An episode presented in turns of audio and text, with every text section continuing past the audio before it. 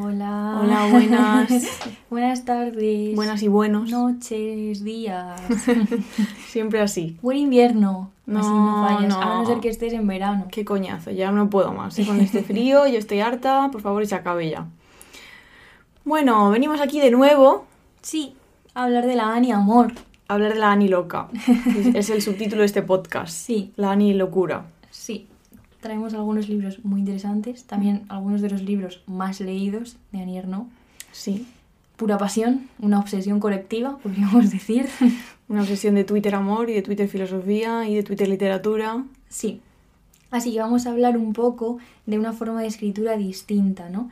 Eh, por recordar un poco lo que hemos hablado en sesiones o punzadas anteriores, habíamos visto que antes de El lugar, ¿no? que es el libro sobre su padre, escribe La mujer helada, Los armarios vacíos y un libro cuyo título está en francés porque no está traducido y yo, por supuesto, no me sé.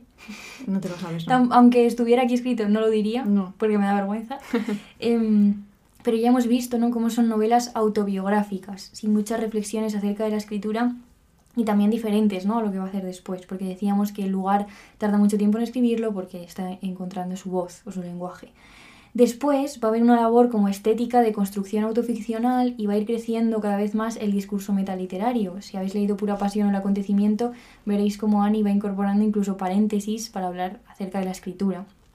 Hoy nos vamos a alejar de uno de sus grandes temas, ¿no? que es la humillación o la vergüenza a través de los orígenes o la familia, que sobre todo hemos dedicado dos sesiones ¿no? a este tema, para abordar la idea de humillación en otra realidad de su vida, que es la de las pasiones y el sexo. Canónicamente se entiende que los libros que se como que se concentran bajo el prisma de la pasión amorosa son Pura pasión, Perderse, La ocupación y el uso de la foto. Nosotras no vamos a comentar el uso de la foto porque nos guardamos este tema. Porque A, no lo hemos leído y B, estamos esperando para leerlo para hacer otro taller. Sí, queremos eh, hablar de Annie y de la fotografía eh, dedicándole tiempo y lecturas. ¿Podríamos ser como los señores y hacer como que nos lo hemos leído? Sí. Sí. ¿Lo vamos a hacer? No. Rotundamente no. No. Y también vamos a comentar La mujer helada y Memoria de chica, que es interesante pensarlos como, digamos, el primer, bueno, el primer libro acerca de estos temas, donde trata todo el tema del sexo, del matrimonio y todas las ideas que ella eh, fue fraguando desde su infancia, adolescencia, eh, juventud y hasta su matrimonio acerca de estos temas que se escribe en 1981 y Memoria de chica, que es relativamente muy reciente porque es de 2016. También hay que mm, contar que descubrimos a través de una entrevista que Annie cuenta que los- la temática tratada en Memoria de chica ya la escribió en otro libro antes, hace muchos años, pero nunca se publicó. Entonces ha sido, no ha sido hasta 2016 que no ha publicado Memoria de chica. Mm. Que también hay que decir que dice que es el último en escritura, el primero en la vida, y que es eh, el faro de mi vida, la estrella que me guía, algo así. O sea que es un libro muy importante para ella. Sí. Eh, vamos a centrarnos, por, por como esta es nuestra última punzada sonora especial sobre Annie Ernaux, Ya no habrá Vamos- más nunca. vamos a, a- a seguir un poco con la idea esta de la cronología. Eh, no es que podamos decir que estamos centradas en una etapa muy concreta de su vida, pero un poco sí, porque ya partimos, por ejemplo, de 1982, eh, de su separación, han muerto sus padres y ya nos centramos un poco en la Annie de los 90, digamos, de, de los 2000 y de todas las aventuras amorosas, como con el ruso, que El empieza con soviético, él, sí. ese, ese punto se llama, no sabemos cómo se llama, en, en el 88, ¿no? Rompen en el 89. Tiradnos nombres rusos que empiecen por ese. Sergei es el único que se nos ocurre así a Sí. bote pronto. Buscadle pero- en Facebook. Yo qué sé, ¿sabes? Seguro. señor. Yo creo que está muerto, porque era muy alcohólico y conducía a 300 por hora por la autopista. Claro. Borracho perdido. Claro, no hay que hacer eso. Probabilidad de morir alta. Alta, sí. Entonces eso, nada más que penséis pues que nos centramos en estos años, ¿no? Ya de una Ani, digamos, pues ya tiene 50, 60 o 40 y tantos Mm. años, menos en memoria de chica, que vamos a hacer esa excepción de volver un poco a la Ani joven. Em, y ahí vamos, nos vamos a centrar en eso hoy. Esperemos que estéis contentas y contentos Me más os vale, ¿eh? con esta punzadita sonorita. Si no viene Ani a pegaros con un, con un machete. Pues nada, adelante. Punzadas sonoras con Paula Ducay e Inés García. Bueno, Antes de entrar a saco con los libros de hoy, que son unos cuantos, vamos a hablar un poco del pudor, porque es una pregunta que surge a raíz de leer estos libros, ¿no? Donde Annie expone bastantes detalles de su vida íntima, eh, sexual, Algunos amorosa. Un poco extraños, Sí, pero ella los cuenta. Sí, todos, todo entra, ¿no? Entonces es fácil, ¿no? Y muchísima gente se pregunta qué consecuencias tiene exponer tu vida íntima de esta manera a través de la escritura, ¿no? Ella aborda, por supuesto, esta pregunta en muchas entrevistas en las que le hacen esta pregunta eh, y dice, y hace una distinción entre la persona de la vida y la persona de la escritura, ¿no? Dice, en la vida, pues sufre mucho de, estas, de, de este pudor cuando hablan de su cuerpo, cuando aparece en televisión. De hecho, incluso en una entrevista decía que detesta que la miren, ¿no? Eh, sin embargo, en la escritura no es necesariamente la persona de la vida. Y esto es muy interesante porque lo encontramos en muchos de sus libros, ¿no? Como esta distancia entre la persona que escribe y la persona que es. Y en La ocupación, que es uno de los libros eh, de los que vamos a hablar hoy, dice, He querido escribir como si tuviera que estar ausente cuando se publicara el texto, escribir como si tuviera que morir y ya no hubiera jueces, aunque sea una ilusión, quizá, creer que el advenimiento de la verdad dependa solo de la muerte. Y esto también lo hablábamos un poco en la sesión de los padres, ¿no? Que parece que muchas veces para escribir acerca de algo o de alguien es necesaria la muerte como tal o, o una ilusión de muerte. Ella en algún sitio dice, ¿no? En los libros, quizá se publica el libro y, y me atropellan, ¿no? Qui- Quizá muero de verdad. Y como que esa ilusión de que ella quizá no puede que no esté, eh, parece importante, ¿no? A la hora Mm. de, de separar entre lo- la que escribe y la que vive. Eh, además, también tiene una versión, o sea, una, una visión como política de esta forma de escritura, ¿no? Y del impudor, como forma de romper con la autocensura que las mujeres eh, han sufrido siempre a la hora de abordar temas sexuales, ¿no? Escribe eh, criticando como esta literatura que se dice de mujeres, ¿no? En la que solo entra la queja amorosa, pero que no pueden, parece, pues, mm, ahondar en su intimidad y también es una forma política de oponerse a todo esto. En una entrevista dice, lo que tenemos derecho a vivir, tenemos derecho a escribirlo, ¿no? Me encanta esta cita. Sí, es preciosa. Y fue muy importante, ¿no? Mm. Eh, La publicación de Pura Pasión, que es el primero, digamos, de estos libros más centrados en la pasión amorosa como tal, eh, fue muy importante y hubo mucho reconocimiento de muchas mujeres en ella. Mm. Vamos a empezar con Memoria de chica, metiéndonos ya en los libros, que como ha dicho Inés se publica en 2016, o sea que es bastante tardío en la obra de Annie Ernaux, y tiene un lema que, bueno, resume muy bien como el espíritu del libro. Eh, un lema que es de Rosamond Lehmann, o Lehmann, no sé, que de un libro que se llama Vana Respuesta, que dice, una cosa más, no me avergüenzo de nada de lo que he hecho. No hay que avergonzarse por amar y por decirlo. Y esto tiene mucho sentido, lo de no avergonzarse por amar y por decirlo, porque en este libro Annie cuenta parte de su primera experiencia sexual con un hombre cuando tiene 18 años, que se va a un campamento de verano de monitora. Se le da fatal, por cierto, ser monitora de los niños. Annie, los no le niños pega mal. nada. No, no. Claramente se da cuenta de que su vocación no va por ahí. Pero es interesante porque es la primera vez que sale de Ibetot, ¿no? que era donde pasó su infancia, que es un pueblo del que hemos hablado en las sesiones anteriores. Eh, y entonces se va allí y de repente ve que el resto de monitores pues como que tienen ya una experiencia de vida como mucho más amplia que ella y ella le entra como una sed de vivir un poco y de vivir experiencias y es un libro bastante duro porque le pasan cosas terribles pero a la vez un libro bastante luminoso en el sentido de que vemos una Annie joven eh, que tiene ganas como de empezar a explorar el mundo más allá de las fronteras de sus orígenes, ¿no? Eh, como decía, el foco de la historia es su primera relación sexual con un hombre con el que se obsesiona y, por cierto, cuyo, cuya inicial en el, en el libro es H, que claro, inevitablemente a todas nos lleva a, a tres metros sobre el cielo A un señor en una moto. a un señor en una moto diciendo fea. esto, esto lo entenderá cierta parte de la audiencia y quizá cierta parte no. Quizá os, os pilló lejos, pero bueno. Eh, pero bueno, es un libro que habla de muchas más cosas. Habla de la bulimia, por ejemplo, que es un tema que se toca de manera un poco tangencial en algunos libros y aquí como que ahonda un poco más en ello. Eh, habla de su viaje a Londres, que estuvo de au pair, eh, que se dedicó a robar y a leer novelas en francés en vez de aprender inglés, que era lo que había ido ahí a hacer. Pero bueno, habla de los meses en los que se le cortó la regla, no ya en el, en el cuando se queda embarazada, eh, sino antes, en plan cuando tiene 18, 19 años, es ya tan mala y eh, tiene tantos problemas emocionales, yo creo que, que se le corta la regla, ¿no? Que es algo que a veces pasa. Yo, los dos meses que estuve trabajando para el capitalismo, el pasado año, se me cortó la regla. Ya ves. Tuve ¿eh? un ciclo menstrual de 60 días, ¿eh? Oh. Y era porque mi cuerpo decía, pero ¿qué haces en una oficina, zorra? Tu cuerpo en plan, no voy a menstruar hasta No. que no abandones Tal el cual, sistema ¿eh? capitalista. Es que fue eso. Em, y también cuenta su paso por la escuela de magisterio, que bueno, lo, lo- lo decimos así para que se entienda un poco mejor.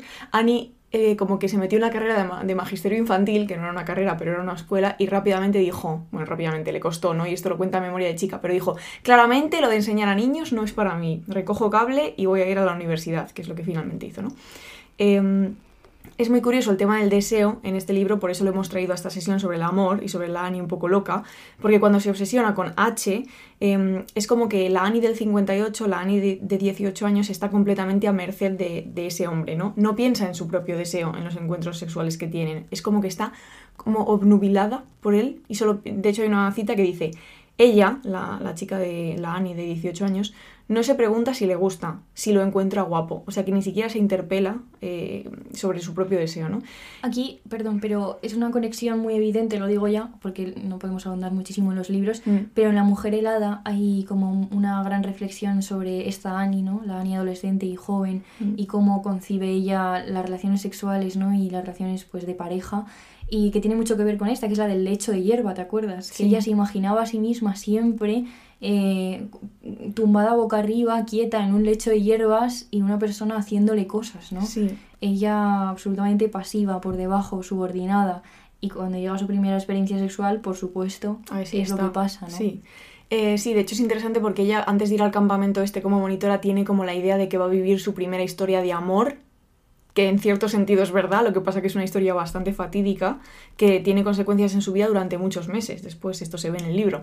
Eh, pero va como diciendo, a ver si encuentro a mi príncipe azul, y lo que se encuentra es un cabrón, por supuesto, siempre, ¿no? Eh, y es bastante interesante. Eh, y luego también es, es el libro donde cuenta eh, y se explaya un poco en el efecto que tuvo para ella leer El segundo sexo de Simone de Beauvoir. En la segunda sesión y en el segundo podcast sobre Annie hablábamos del impacto que tuvo leer a Bourdieu y este es como su otro gran pilar filosófico e ideológico, que es leer a Simone de Beauvoir. Entonces, si os interesa el libro, adelante. Hmm. Y ahora eh, vamos a tratar la mujer helada. Como hemos dicho antes, hemos vuelto un poco a la joven humillada, ¿no? que eran las, las figuras que traíamos de la tesis de Francisca Romeral, que es la de memoria de chica. Y en la mujer helada vemos justo ese trayecto ¿no? de, de la joven humillada allá a la transfuga social, porque acaba el libro habitando otra clase, ¿no? se ha casado y a través de su matrimonio ha ascendido socialmente. Lo interesante, porque yo siempre pensaba que La Mujer Helada era el libro sobre el matrimonio, ¿verdad? Teníamos como esta concepción, es que el matrimonio son las últimas paginitas del libro, que son fascinantes, em, pero al principio hace un recorrido, ¿no? Por su infancia, adolescencia, juventud, a través, sobre todo, de... em, Se ve muy claro el cambio y el paso, de- porque lo hace a través de las instituciones educativas y también de los lugares, ¿no? De su casa en la infancia, al colegio, luego tal. Y es súper interesante, ahonda mucho en el tema de, de la clase, pero sobre todo también del género, ¿no? De, de cuál ha sido su concepción acerca de las diferencias de género, em, del matrimonio, de la sexualidad, se centra mucho en estas cuestiones. Es muy interesante de la infancia, me, me gusta muchísimo esta parte del libro también, pero bueno, empieza como hablando de las de sus mujeres, de las que han sido siempre las, los modelos de mujeres, ¿no? También es un libro de gran amor hacia su madre, ¿no? El primer eco del mundo me llegó por mi madre, es una frase de la mujer helada. Eh, siempre estuvo orgullosa de ser niña y no niño por su madre, ¿no? Es un libro, la verdad, muy bonito em, a este, con este respecto. Y en la infancia cuenta cómo a ella sus padres le educaron sin diferencia de género, ¿no? O sea, ella nunca, eh, sus padres nunca pensaron que podría llegar a menos por ser una mujer y no un hombre, nunca la consideraron débil frente a los hombres, ¿no? Ni nada de esto. Y dice, pero busco mi recorrido de niña y de mujer y sé que al menos una sombra no ha planeado sobre mi infancia. La idea de que las niñas son seres dulces y débiles, inferiores a los niños, que hay diferencias en los roles. Ella nunca vivió esto en su casa, además, bueno, porque esto ya hemos hablado, pero su madre era una familia claramente matriarcal, ¿no? En la que su madre tenía siempre el peso, tomaba las decisiones, tenía ambición. eh, los roles de género que, como entenderíamos tradicionalmente, estaban dados la vuelta en el caso de sus padres y todo esto. Por eso para ella cuando llega al colegio eh, privado empieza a ver a las maestras, a las madres de sus compañeras, que son madres absolutamente opuestas a su madre, y cuando van sus, sus, compañeras de clase a casa y le dicen, tu madre es una yegua, ¿no? que es una cosa que le dice una, ella se da cuenta de repente de que todo lo que ha aprendido está mal y que de, de que hay unas normas y un modelo y unas un, digamos, unas maneras de entender el género que ella no, no, no comprende de repente y se mete un hostiazo bastante Sí. grande. Em, Que luego confirma leyendo a Simone de Beauvoir. Totalmente, hace ahí una ascensión. Eh, y luego también hay muchísimo de la adolescencia, de, de como el régimen de miedo, de vergüenza, la inteligencia como pecado, em, no sé, la, la represión sexual, también habla de cómo sus compañeras y ella desde que tienen 10 años solo hablan de hacer el amor, ¿no? Eh, sin ningún tipo de conocimiento de nada, nunca han visto un cuerpo de un hombre, eh, es una cosa de la que no pueden hablar en ningún otro sitio que no sea entre ellas porque es como mm, no se habla de nada, ¿no? Em, entonces tienen un profundo desconocimiento, pero es un tema importantísimo en su vida. Mm. Em, eh, básicamente esto. De hecho, hablábamos, ¿verdad?, en las sesiones de cómo, en, en qué medida ha cambiado esto, en plan, si tenemos mucho conocimiento o no. Hablábamos de que quizás sí hay más conocimiento visual en el sentido desde que los niños, desde que tienen un móvil, es decir, desde que están en el vientre de su madre, Sí. ya pueden eh, acceder a imágenes pues, sexuales, pero claro, también decíamos, aunque el hecho de que esto sea así y de que encima sean imágenes como pornográficas, es como uno de nuestros grandes problemas como sociedad, seguramente. sí. Entonces ha cambiado, pero quizá no tanto, ¿no? Quizá mm, No porque la educación sexual, por lo menos en sí, España, brilla sigue por su ausencia. ¿sabes? absolutamente absurda. Sí. Y nada, os, recomendem- os recomendamos muchísimo La Mujer Helada, no me voy a entretener mucho más. Como decía, la parte del matrimonio es muy chula, también habla de cómo se casó un poco sin querer, sin saber cómo de repente pasa de ser una persona que rechaza totalmente el matrimonio y a las mujeres como em, que abandonan la universidad y se ponen a parir y las ve con el carrito y de repente a los tres días es ella. O sea, es que es como que, ¿sabes? De repente como es, es fuerte. También habla del embarazo, del parto y todas estas cosas. Pero bueno. em, Habla también de su apellido, que mucha gente se pregunta por qué rechaza su apellido de nacimiento y se queda con el de su marido incluso cuando se separan. Y, y habla de cómo mm, fue un poco raro eh, abandonar la palabra, la primera palabra que había empezado a escribir, la palabra que siempre cuando sacaba buenas notas sonaba, ¿no? La palabra con la que sus padres la, la- la reconocían. Eh, pero como que rápidamente lo sintió el otro como pesado, como no sé qué, y, y como suyo de alguna manera, ¿no? Sí. Y, mm, y el matrimonio, claro, eh, fatídico. fatídico absolutamente. Si habéis visto el documental de los años Super 8, pues Sí. coincide justo, ¿no? Esta etapa vital con el, con el documental. Y os recomendamos mucho que lo, que lo leáis. Va- Hemos traído una cita como para que veáis por qué era una mujer helada, ¿no? Y dice, desde el principio del matrimonio me da la impresión de correr tras una igualdad que se me escapa todo el tiempo. Esto es un, un buen resumen, era un potro domado, una mujer que lloraba entre cazuelas. Todo citas de la Ani, ¿eh? Sí, sí. Así que nada, eh, vamos a entender entonces la mujer helada como momento de ruptura ya final y a partir de ahora vamos a hablar de la transfuga social, ¿no? La persona que ha ascendido socialmente, que ya no es esa joven humillada, o por lo menos no del todo, ¿no? Ya ha pasado... Ya no es joven, desde luego. Desde luego, ¿no? ya ha pasado a otro lugar, ¿no? Mm. En muchos sentidos. Para hablar de estas cuestiones nos vamos a centrar en pura pasión y perderse de manera unificada, porque como muchas ya sabréis, perderse son los diarios en bruto, donde cuenta esta relación con la persona soviética cuyo, cuya identidad no conocemos. Ni, ni falta que hace tampoco. Y pura pasión es como un resumen en unas muy poquitas páginas, súper interesante y con muchísimas reflexiones acerca de la, de la propia escritura. Em, si no queréis leer las 300 páginas de Perderse, que están muy bien, pero al mismo tiempo dices, ¡ay! Claro, si no habéis leído ningún libro de Annie Ernaux, mm, empezar por perderse no tiene mucho sentido. no, hicimos un club de lectura, hemos de decir. Sí, sí, y, eh. y gustó mucho y estuvo muy bien, ¿eh? Pero cuando te lo estás leyendo, llegas a la página 200 y dices, ¡ay, Dios mío, ya esto ya se ha contado! Ya hemos pillado Sí. la movida. Pero bueno, muy recomendados los dos. Em, como decíamos también, se inaugura una nueva etapa en lo que podríamos llamar el itinerario autoficcional de, de Annie Ernaux, ¿no? Y aparece lo que Francisca Romeral llama erotismo chic, ¿no? Como un, tipo de escritura, que se distingue de los relatos eh, anteriores de corte más etnofamiliar. Esto se convierte en un reto hacia ella misma, porque tenía que dominar ese sentimiento del que hablábamos en la introducción, ¿no? De que una mujer no puede escribir sobre estas cosas. Y más sobre relaciones, como veremos más adelante, que no encajan en los marcos de lo moralmente o socialmente correcto, ¿no? O aceptado. Y aquí hay una. hay como una. es muy interesante tratar el tema del lector, porque hubo una especie de ruptura, ¿no? En cuanto a, a los lectores eh, de Annie Ernaux. El lector que había reconstruido su propia historia familiar, ¿no? O de, o de sus orígenes con el lugar, por ejemplo, con un libro sobre su padre que objetiva unos hechos de un pasado familiar, de un periodo concreto de la historia de Francia, de repente lee pura pasión y dice, ¿qué cojones ha pasado? ¿Qué cojones ha pasado aquí? Claro, porque no, pues, pues eh, sin embargo, en pura pasión, pues es una, una confesión de algo íntimo, de algo incluso socialmente vergonzoso. Está ese mm, salto que da a poder hablar en público de intimidades de la vida privada, que es verdad que esto ya lo había hecho, ¿no? En otro mm. plano. Pero en este caso, pues, además con una proximidad en el tiempo bastante grande, implicando a personas que no son sus padres, ¿no? Que son sus amantes, digamos, y que están vivas en ese momento.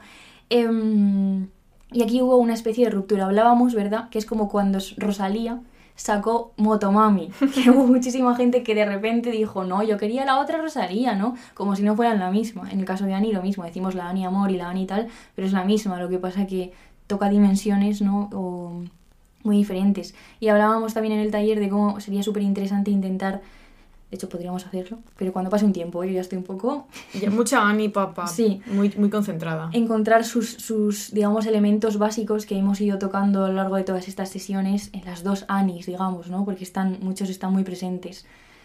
Y... La vergüenza siempre está, la humillación siempre sí, está. lo que pasa es que son diferentes vergüenzas, ¿no? Que todas vienen un poco de, de lo mismo, ¿no? Mm. Pero... Hmm. Sí. Y es curioso esto que ha mencionado Inés, de que Annie en estas obras muestra, eh, escribe acerca de relaciones que ella misma ha vivido y de las que ha participado, que no son las que normalmente aceptamos moralmente en la sociedad, como por ejemplo cuando tiene la aventura con el soviético, es eso, es una aventura, él está casado y ella es la otra mujer, ¿no? Eh, lo mismo pasa en la ocupación. Eh, habla de los celos, ya os lo contaremos más adelante, pero los celos que tiene de la nueva mujer de su ex amante y un poco todavía amante. Eh, que es muy joven. Claro, y, también mm, habla de, relaciones con una diferencia de edad bastante considerable. Ella casi siempre es la mayor eh, y a, su, a uno de sus amantes de los que, del que luego hablaremos le saca casi 30 años. Sí, o sea, tiene amantes que son más jóvenes que sus hijos, ¿no? Sí. Que, bueno, pues de nuevo, socialmente, pues este tipo de relaciones no es lo canónico, digamos, ¿no? No. Pero nos gusta, la verdad, que haga esto porque creemos que los escritores aquí es donde a veces más brillan, ¿no? Cuando escriben acerca de cosas que quizás nos incomoden un poco, es un poco lo que buscamos siempre en Punzadas, ¿no? Eh, no solo en los libros, sino en todo lo que consumimos eh, a nivel artístico, que nos incomode es, una, es un valor positivo. ¿no? Sí, y eh, recomendábamos en los talleres también leer a Paul Luque, que habla mucho de la intersección entre la ética y la moral y la literatura ¿no? y, y la ficción. Y tiene un libro que se llama Hipocondria Moral, es que es pequeñito de anagrama, de estos Rosita, como el de Lucía Ligmaer, el mismo Rosita. Sí.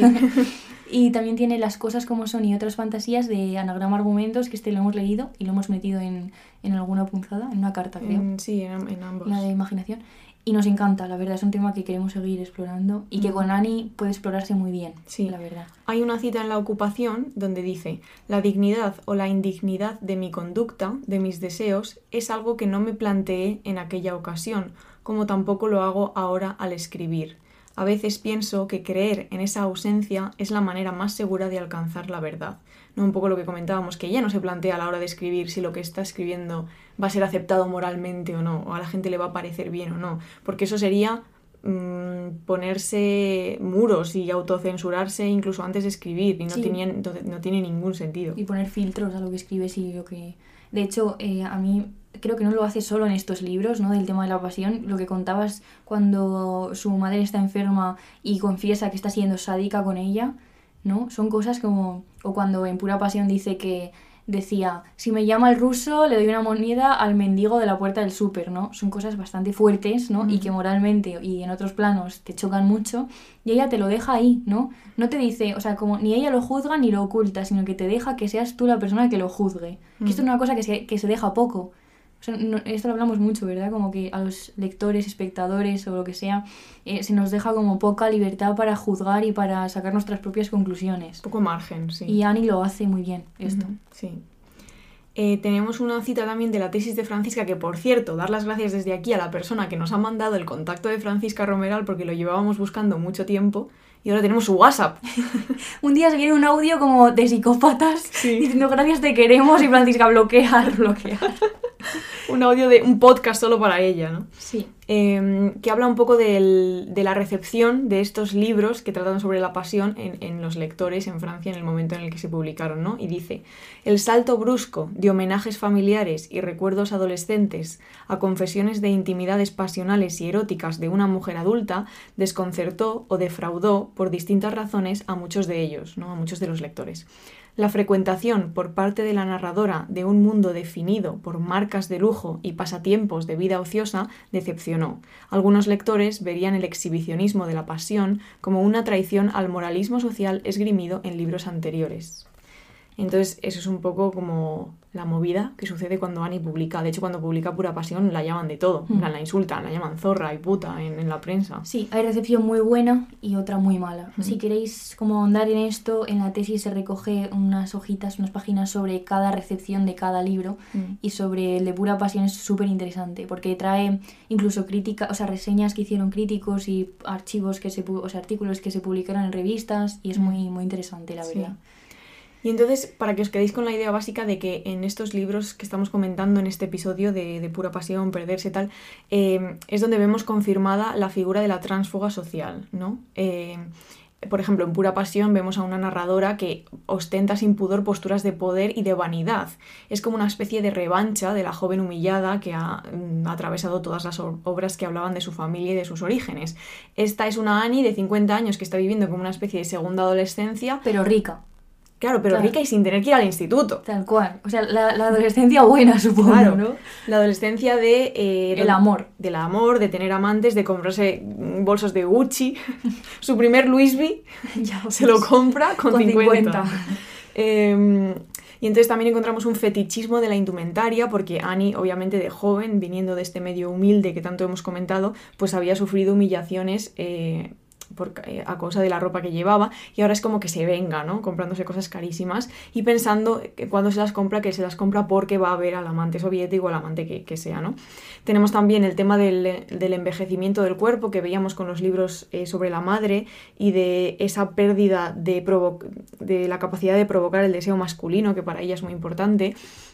También un montón de lugares nuevos a donde se traslada este yo, este nuevo yo de la adolescente como madura, digamos, eh, a los coches, por ejemplo, los coches de marca que utiliza el, el- el soviético, eh, a lugares elitistas, como por ejemplo eh, el Elíseo, las cenas en el Elíseo con Charles y Diana. con la puta Lady Di. Y ella diciendo, jo, pues no quiero ir, quiero esperar al ruso en casa. Y yo, Ani, ¡Qué pereza! Ani, Claro. por favor. Eh, y nada, para quienes no sepáis eh, nada de pura pasión o de perderse, es, básicamente cuenta esta relación que ella tiene durante algo más de un año, del 88 al- al 89, con, con este soviético, que no sabemos quién es. Eh, y además cambia los- las iniciales del- de, los amantes, ¿no? En, en pura pasión es A y en perderse es S. Hmm, Sí, Que leímos- ese es el, el bueno, ¿no? Pero- Sí, leímos que como que no le dejaron, o bueno, o no quiso, o lo que sea, poner ese en Pura Pasión, que es el primero que publica, y entonces lo llamó Pura Pasión, que es pasión simple en, en francés, Mm. bueno, no sé cómo... cómo- Sample, ¿no? Sample, sí, pero que quería poner la S en el título, ¿no? O sea, alguna, S. alguna pista había que te poner Había dejado, sí, sí. Sí. Y ahora hablamos de la ocupación. Que. Ah, por cierto, voy a decir que luego se me olvida. Que hay un libro de Simone de Beauvoir que se Mm. llama La mujer rota, que es muy parecido a la ocupación, que trata también la temática de los celos a través de un matrimonio. em, Que lo mencionamos en Dolor. Sí, en la, es verdad, en una punzada sonora. Muy buen podcast el del dolor, muy un buen episodio el del Os lo dolor. ¿eh? recomendamos. A la gente le gustó mucho. Sí. Y, y no sé, leí en algún lugar, ¿no? Como que podía ser una especie de homenaje, aparte de que la mujer helada, la mujer rota, que quizá también había ahí algo de, Mm. De homenaje, ¿no? En los títulos. Pero bueno, es un libro sobre la temática de los celos, porque Annie tiene una relación de seis años con un hombre. Aquí vamos a nuestras pesquisas, las vamos a lanzar. Hemos estado con calculadoras y buscando años de publicaciones de tesis doctorales. en Porque fin, como no sabemos restar, locas. como no sabemos restar con la cabeza. Sí. Eh, al parecer, ¿no? Parece que esta relación eh, fue con Philippe Villain, que es un señor francés, eh, que hizo una tesis doctoral sobre Annie Ernaux, Sexo y Muerte, en, en su obra. Ya- y la, la defendió en 2001 Mm. y según nuestras pesquisas empezó con él como en el 96, algo así, rompieron en el 2000. O sea, Felipe estaba haciendo trabajo de campo. Sí, Estaba escribiendo una, una tesis sobre sexo en Annie Ernaux y decidió tirarse a Annie Ernaux. sí. Es como, bueno. Bueno, pues Bueno, más bien Annie Ernaux decidió tirarse Sí, a es Philippe verdad. Es verdad. Sí. Sí, tiene el poder. Eh, entonces rompe con él unos meses antes de que, de que, mm, de que él le diga, ¿no? Como que ha empezado a vivir con otra mujer. Entonces se siguen llamando, se siguen viendo, no sabemos muy bien si tienen encuentros como de amantes o no, o son amigos. En el libro como que yo entendí que, que un Que poco sí. amantes sí que eran, pero bueno. Sí. Porque le regala como un tanga por su cumpleaños o algo así. Bueno, Tú a mí el otro día me regalaste una braga, Inés. es verdad. Y no somos amantes. Ya, es verdad. Me regalaste Pero una porque la necesitabas, Paula. Yo tus necesidades yo las, las cumplo. y entonces Annie se obsesiona mucho con la otra mujer, ¿no? Con la que vive em, Philip. Pensamos que es Philip.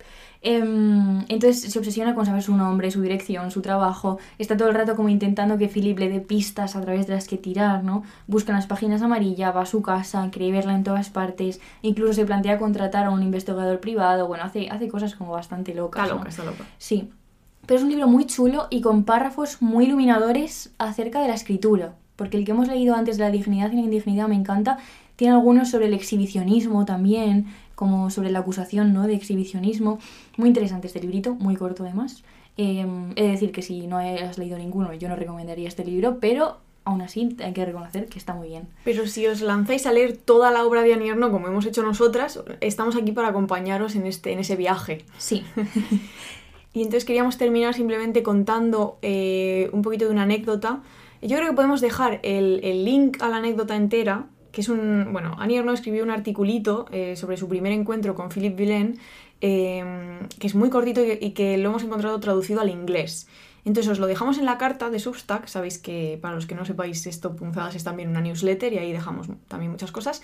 Y ya vosotros, yo no voy a contar todo lo que... toda la movida. lo ponéis en Google Traductor Sí, y disfrutáis de, de- o lo, de lo que hay ahí. disfrutáis o no, pero sí, es muy cortita, pero lo podemos dejar ahí. Y entonces yo voy a contar simplemente que ellos tienen una cita, una cita clásica, van al teatro, luego a cenar, a tomar algo, y luego van a casa de Annie, ella le lleva en su coche. y entonces eh, ella cuenta que estaban sentados en el sofá de su salón y que ella se da cuenta de que si ella no se lanza, básicamente, no hace como el primer contacto, no va, no va a suceder nada. Y entonces ella decide levantarse, le acaricia el pelo a él y luego ya a partir de ahí como que todo rueda y se acuestan, ¿no? Y tienen como su primer encuentro sexual. Y vamos a terminar este episodio y este último episodio nos despedimos eh, de Annie ¿no? en, en este formato podcast y de vosotros y vosotras hasta la próxima punzada sonora ya vuelta a la normalidad eh, con, esta, con una cita en la que ella reflexiona la mañana siguiente eh, sobre ese momento en el que ella se levanta y le, y le acaricia el pelo, ¿no? Hmm, Espera, Sí, sí, sí. vamos a leer y luego yo es que hay que hablar un poco más. ¿Hay que hablar más? Solo voy a lanzarles unas preguntas. así Ah, vale, vale, muy bien, bien. Sí, sí, Pero vale, primero lanza. cita o después. Es que la cita, Inés. Ya, es que es muy buena. Luego ¿eh? queda es bien de con mis la citas música. favoritas. Ya, es verdad. Venga, lanza las preguntas Nada, y luego leo la cita. decir, sí, como que es muy interesante esta mirada como transversal, ¿no? Ahora ya que es la cuarta sesión y que la gente espero que haya encontrado como cosas por ahí. Mm. Em, y que surgen así como grandes preguntas, ¿no? Que, que obviamente no tienen respuesta, ¿verdad? En los talleres hablábamos un poco de ¿ha conseguido Annie vengar a su raza, ¿no? ¿Cómo, cómo, cómo mm, sentís el leer a esta nueva Annie? Nueva, yo qué sé, es la misma, pero Sí. ya me entendéis. Em, como portavoz de los dominados en estos libros, ¿no? ¿Podemos leerla como portavoz de los dominados? ¿O ahí hay una fractura? Mm. Está hablando desde el mundo de los dominantes, ¿no? El fetichismo, el lujo, cómo conciliar como estas versiones, ¿no? Mm. Que bueno, hay contradicción como en todo en la vida. Pero bueno, es interesante como hacerte estas grandes preguntas, ¿no? Ah, por eso estamos. Por eso Sí. somos. Hoy, hoy le hemos dicho a una chica con la que estábamos hablando de futuros proyectos. Le hemos dicho, si somos filósofas. Es verdad. Porque ya que es una etiqueta que nos puso Aymar Bretos en la SER, pues yo qué sé, yo me la apropio. Sí. Supongo que ya Sí. no hay que tener vergüenza. Y volviendo un poco también a la primera sesión, ¿no? Que hablábamos del, de- de- del yo fragmentario, de que es imposible como hacer un autorretrato completamente cerrado de Annie Ernaux, creo que al contraponer como estas dos escrituras o estas dos vergüenzas, es como que se confirma, ¿no? Hmm. Es un autorretrato súper... Tiene muchísimas grietas, ¿no? Como Claro. que es muy difícil completarlo y creo que cuanto... En plan, yo cuanto más, más libros he leído, más grande se me hacía el retrato, no más pequeño y concentrado. Y nada, que la queremos mucho, Ani. YTM. Por si, por si me escucha. Yete Aime, Ani. Ojalá que lo, lo llevas claro para que te entienda. I love you. y Sí. nada. A ver, que- a ver si viene la paña. Sí, Otra ah, vez. y que salen nuevos libritos de Annie, que ya lo comentaremos, pero Cabaret Voltaire eh, publica el 8 de marzo El hombre El joven, que será seguramente sobre Philip o sobre otro hombre joven. Sí. Y también uno sobre la escritura como cuchillo, puede ser, o como... No sé, no tengo ni idea. Ese más adelante. Pero Sí, bueno, que estaremos atentas, que seguiremos hablando de la ANI, que todo el mundo que quiera hablar de la ANI con nosotras, pues Nos- que nos hable. Nos puede escribir Solo para hablar de la ANI, no para hablar de nada más. o para ofrecerse como novio a Inés, Ay, que recordamos que está en busca activa de otra pareja. vez. que creo que en realidad no. Bueno. Que yo no quiero. Yo soy como la Ani. Mira, vamos a contar una cosa que no hemos contado. La Ani se quedó tan libre después de su separación y de su divorcio que rompió esta relación de seis años con una persona a la que quería y estaba bien solo por no perder su libertad. Mm. Y yo entiendo esto. Perder la libertad es una cosa que tampoco quiere decir su relación era fatídica. Esperemos encontrar relaciones en las que no tengamos que perder nuestra libertad. Yo estoy un poco hasta el coño de mi libertad de decir, ¿eh? Sí, pues nada, ya que es venga como- alguien a atar a Paula con una, con una cuerda. Pues nada, oye. Eh, vamos, Así a que ver- nada, vamos a leer la cita. Vamos a leer la Que es cita. fascinante. Es Es, una de las citas más bonitas. O sea, de verdad, chicas, hay que tatuarse esta cita en algún sitio. Venga. Es un poco larga, pero en la espalda cabe. Vale, vamos a ello.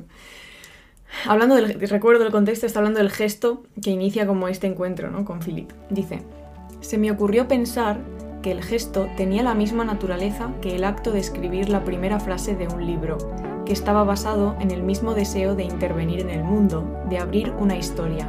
Me parecía que para una mujer la libertad de escribir sin vergüenza estaba conectada con la libertad de ser la primera en tocar el cuerpo del hombre al que desea.